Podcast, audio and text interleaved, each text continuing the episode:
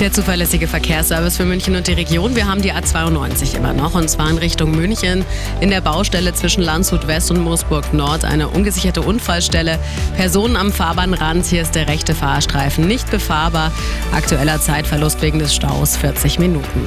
15 Minuten obendrauf gibt es auf der A94 in Richtung München zwischen Markt Schwaben und dem Kreuz Ost, nämlich auch einen Stau von etwa 4 Kilometer.